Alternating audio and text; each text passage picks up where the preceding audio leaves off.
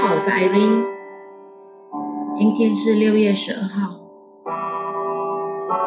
现在是十一点五十五分，再过五分钟就到第二天了。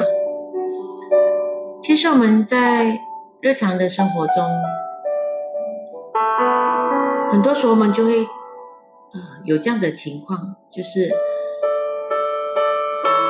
心里想的，可是却说出的跟我们说出的却是不一样的。所谓口是心非。的话，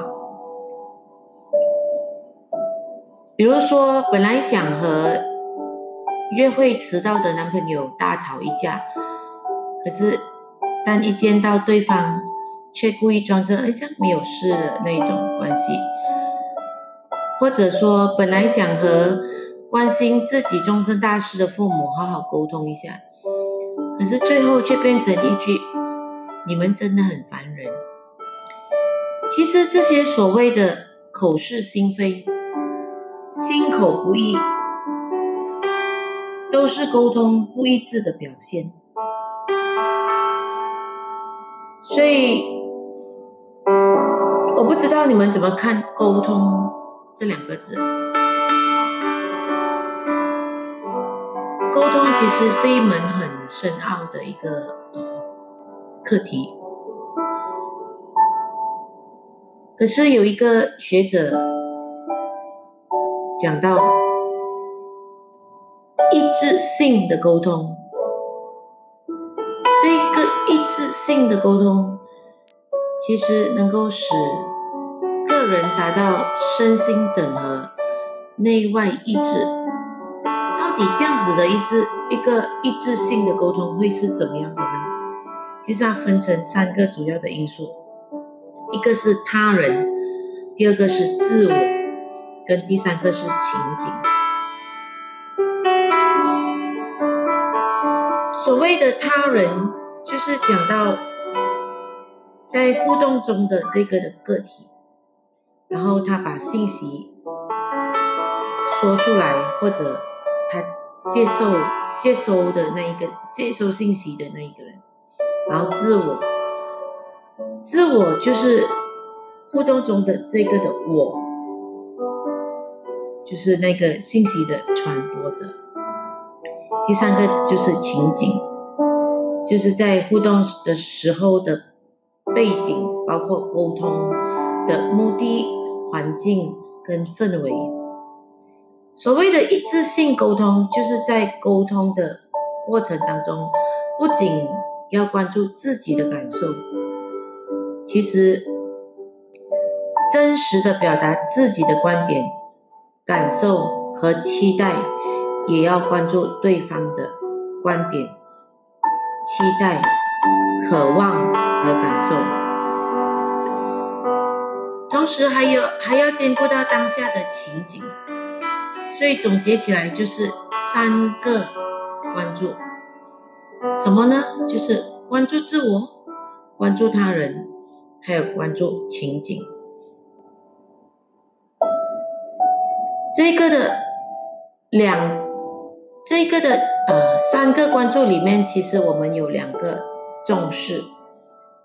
第一个就是重视自己的感受和重视自己的需求，所以。我们可以怎么样把这个的沟通看作是一个互动式的信息传播过程呢？其实我们要学会在我们沟通的时候，就是我们与他人交替，成为信息的传播者和接收者。所以在沟通的情景中进行信息的互动，沟通不导不顺畅，会导致到个体的情绪失控，而进而造成了心理上的不适，会有不满，会有埋怨。其实，通过改善我们和他人之间的这种沟通模式，可以帮助到我们调整整个家庭、整个朋友环朋友关系，甚至社会的关系，避免情绪失衡，还可以做到保持身心健康。所以。在沟通其实占了很大很大的那个的呃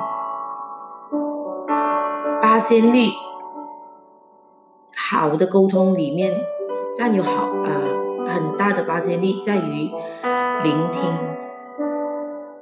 所以如果你是一个好的聆听者，你在沟通方面其实就不会有。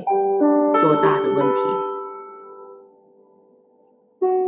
所以，如果我们要让我们的沟通方式可以达到理想，其实我们先要学会沟通，学会聆听。所以在当我们聆听的时候，我们就可以沉淀，然后让我们去听出。对方所要表达出的背后，真正背后的意思，而不要把我们自己的观念套进去。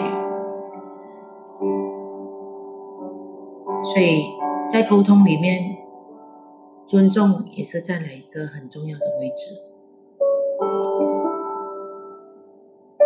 所以。我们人生当中，其实沟通真的很重要。现在我们很少沟通，我们都是用信息，WhatsApp、WeChat。